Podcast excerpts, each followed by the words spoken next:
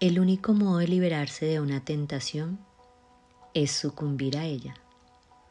Resístela y tu alma enfermará añorando las cosas que se prohibió a sí misma. Oscar Wilde, El retrato de Dorian Gray, 1891.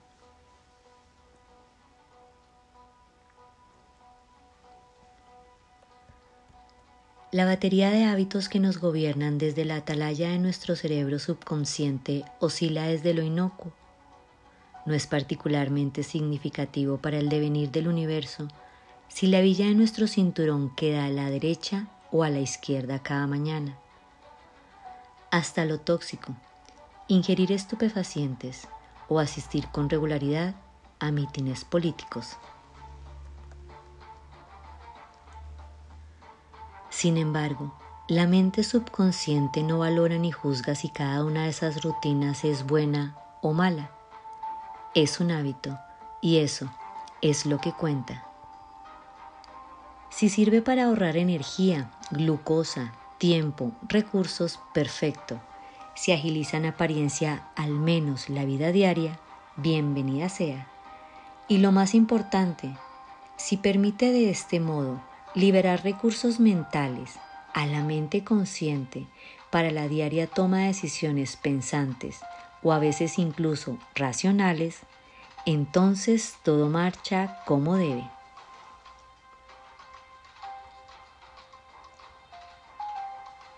Hola a todos los oyentes enfocados que hoy se conectan para escuchar el nuevo episodio de Ivonne Te Cuenta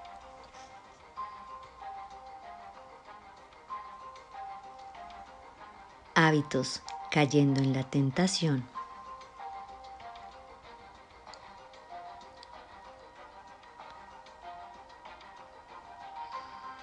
Nuestra sociedad nos entrena a definir, planificar el tipo de meta que queremos conseguir y establecer un plan de acción meticulosamente detallado con cada una de las etapas que habremos de superar hasta llegar al destino.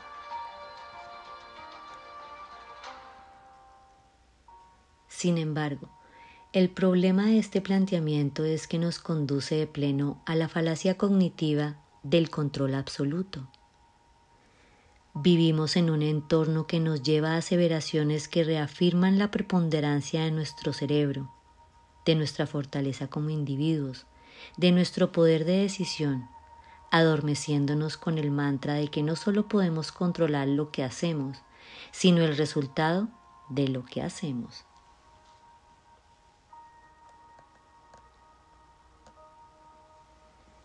Ciertamente, tendremos la capacidad de pulsar, controlar el botón del ascensor confiando en que éste nos llevará exactamente al piso que le ordenemos y no a otro.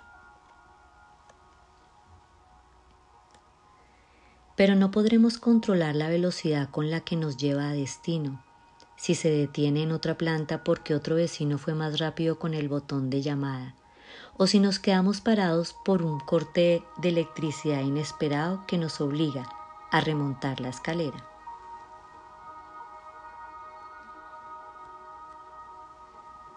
Son estas buenas razones, cuando las cosas no suceden como nosotros creemos que deben suceder, podremos al menos responsabilizar a otro de lo que nos sucede, sea por lo que hicieron, el vecino por interferir en mi deseo, el ingeniero que diseñó el elevador por la lentitud del viaje, la tormenta por provocar el apagón, o sea, por lo que no hicieron por nosotros.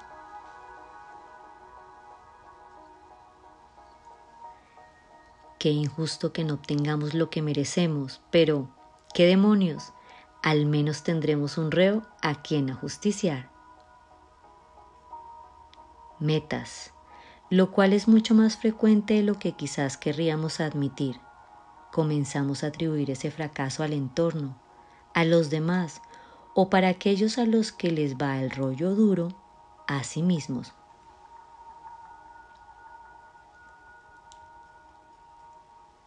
Lo cual en efecto no sirve para nada. Creemos que podemos decidir actuar de determinado modo, pero eso no quiere decir que hayamos tenido control completo sobre esa decisión y esa actuación. Más del 90% de las veces es nuestro piloto automatizado del subconsciente el que ha decidido por nosotros.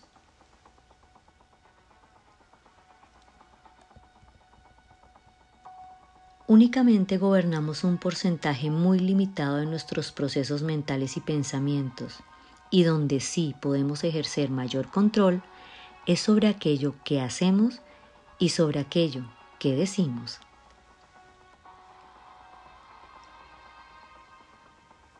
Estas dos actuaciones volitivas y voluntarias, hacer decir, no obstante, son sólo controlables en parte pues nosotros somos un producto de la sociedad en la que nacemos. Nos educamos, nos enamoramos, trabajamos y pagamos impuestos. Si bien nuestro paquete genético con el que llegamos en nuestro alumbramiento es idéntico, nuestro devenir es radicalmente dispar si nuestro entorno es el de una casta de corredores de seguros navieros en Portsmouth o el de una saga de adiestradores de caballos en la estepa kazaja.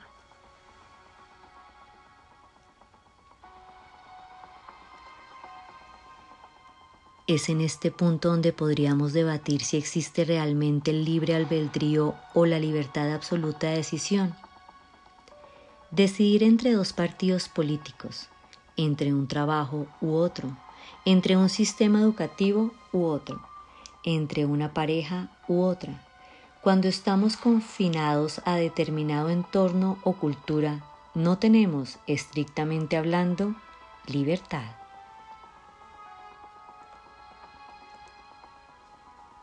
Quizás de hecho no seamos capaces de florecer en un ecosistema de libertad absoluta. El cerebro, a la hora de tomar decisiones, se colapsa con facilidad.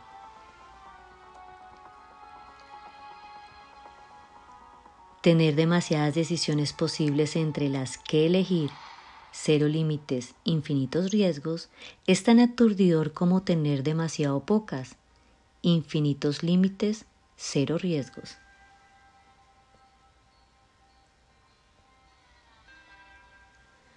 Ahora bien, aferrémonos proverbialmente por el momento a nuestros dos clavos, lo que hacemos y lo que decimos y sobre los cuales podríamos ejercer control casi enteramente a voluntad, esto es, sobre los que tenemos el poder de elegir.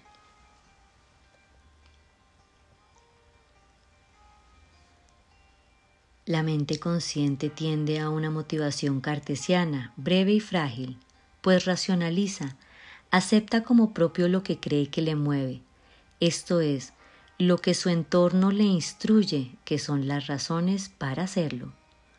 Dinero, posición social, apariencia, poder, y que por falta de tiempo, experiencia o paciencia para cuestionarlas, nos tragamos sin masticarlas con anzuelo, plomo y sedal.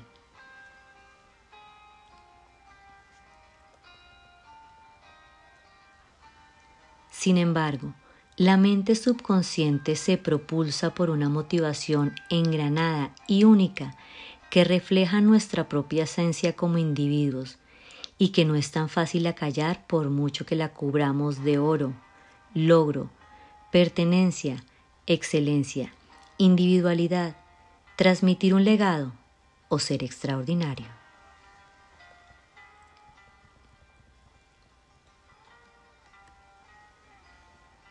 El reto que confrontamos, sin embargo, es que el sistema de recompensas integrado en nuestro cerebro está diseñado para lograr ya o desistir ya en el intento. Nuestra evolución como especie hace 200 milenios estaba más preocupada por subsistir, guarecerse y esparcir sus genes en la cueva. Ahora, que por perder el tiempo en complicadas proyecciones a cinco años en el mercado secundario de antílopes, en sedusas cotizaciones del quintal de vallas en Eurasia, o en ratings hot or not de otros miembros de la tribu. Los primeros sapiens estaban no lo suficientemente ocupados buscando las maneras de permanecer ociosos el máximo tiempo posible para malgastarlo en conseguir objetivos demasiado complejos en un marco temporal donde la longevidad era mínima. Carpe diem, ciertamente.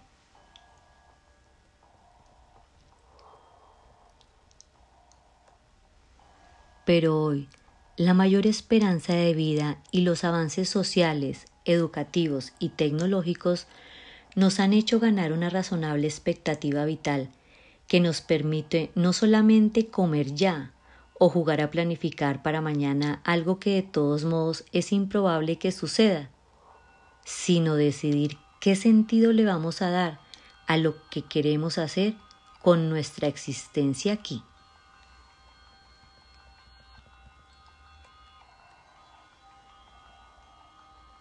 La ingeniería inversa es una introspección por la que en lugar de decidir de modo consciente hacer lo necesario a cada paso para conseguir un determinado logro, nos centramos en observar, viendo los micrologros desmenuzados conseguidos hasta ahora, como hemos venido actuando subconscientemente hasta este momento.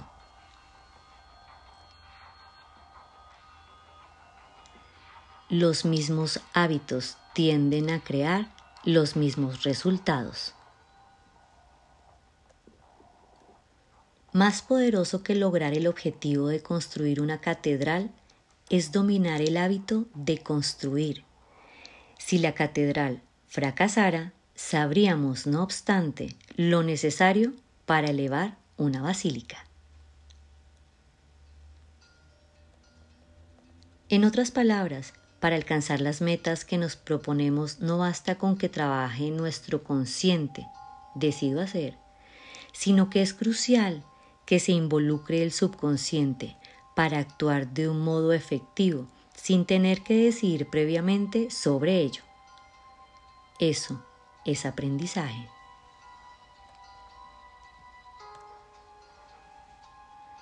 Los hábitos, las rutinas que tenemos son las que determinan nuestra vida.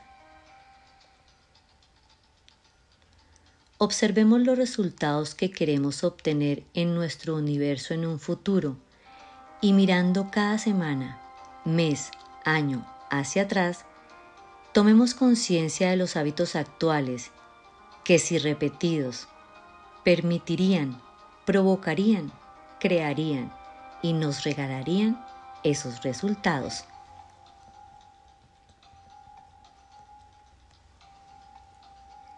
De entre todos nuestros hábitos hay algunos que nos generan una emoción de malestar. Es entonces cuando sopesamos eliminarlos. Pero quien haya pretendido dejar de fumar, de tomar al abordar la nevera en mitad de la noche mientras se preparaba para una competición o querer sanar su ego mediante una promiscuidad imprudente, constata que aun siendo consciente del potencial daño que se autoinflige, el subconsciente siempre gana la batalla.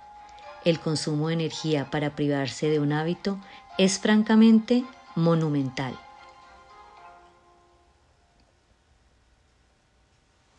Y la mente, perezosa, no lo pone fácil.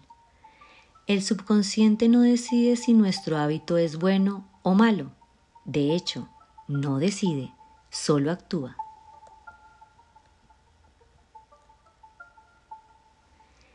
Eliminar un hábito se convierte así en una tarea prácticamente imposible, pues el vacío que dejaría la eliminación de ese hábito súbitamente nos sobraría el tiempo, la energía, los recursos que dedicábamos a ese hábito que ya no existe. Se volvería contra la lista de propósitos a la que nos encomendamos cada año nuevo. Cuidar la alimentación, reducir el consumo de alcohol, trabajar menos, amar más, vivir mejor.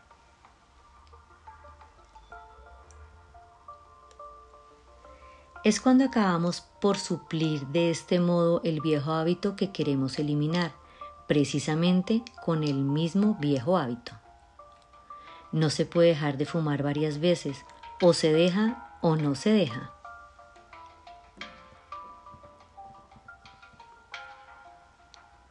Rememos entonces mejor a favor de la corriente y usemos los mecanismos de habituación de un modo más efectivo para nosotros, en lugar de luchar contra un hábito que queremos eliminar. La mejor manera de deshacerse de él es sustituyéndolo por otro hábito.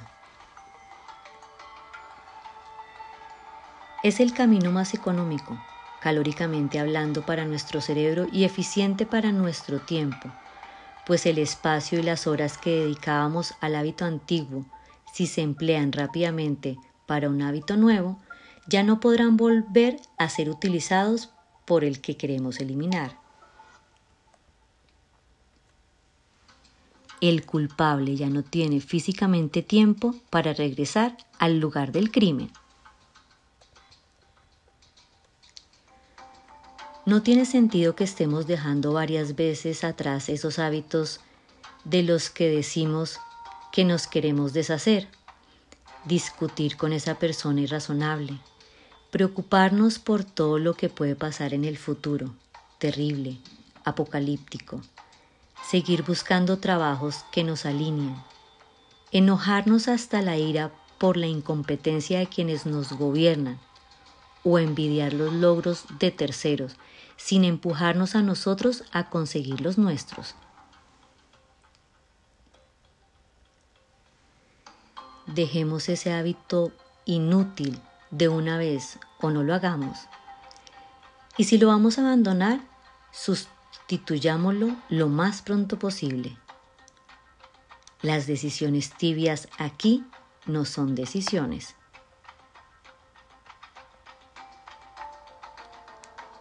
La evolución nos diseñó como seres enérgicamente eficientes, un eufemismo de perezosos, lo cual no es una valoración moral. Sencillamente somos partícipes de la ejecución de las leyes de una naturaleza que no derrocha un ápice más de energía de la estrictamente necesaria, sea en la respiración de una bacteria o en desplazar la falla de San Andrés. Nuestro cuerpo busca así hacer lo máximo posible con el menor consumo metabólico.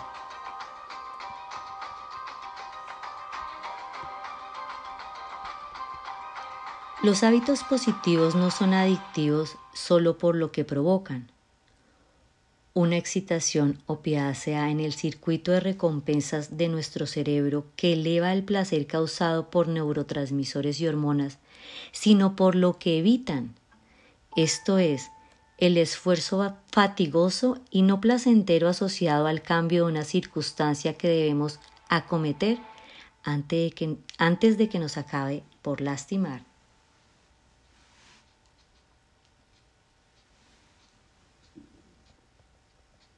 Por tanto, si nuestro cerebro consume lo estrictamente necesario mediante la máxima automatización de lo que hacemos, procesos subconscientes, si es capaz de segregar las sustancias que generan nuestro bienestar y si apreciamos tener un control casi absoluto sobre lo que hacemos y decimos, entonces el trabajo de crear un hábito nuevo es mucho más realizable. A través de la ejercitación consciente y mecánica de la voluntad, durante el número suficiente de veces para que ese hábito nuevo acabe por alojarse en el subconsciente y ocupe el espacio y la energía del anterior.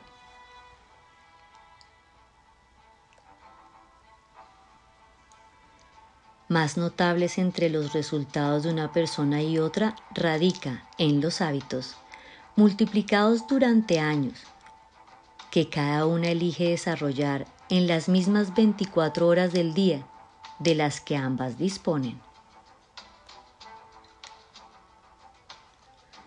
Solo cuando el nuevo hábito deja de ser un acto mecánico conscientemente ejecutado y se automatiza es cuando comienza a ser parte de nuestra vida.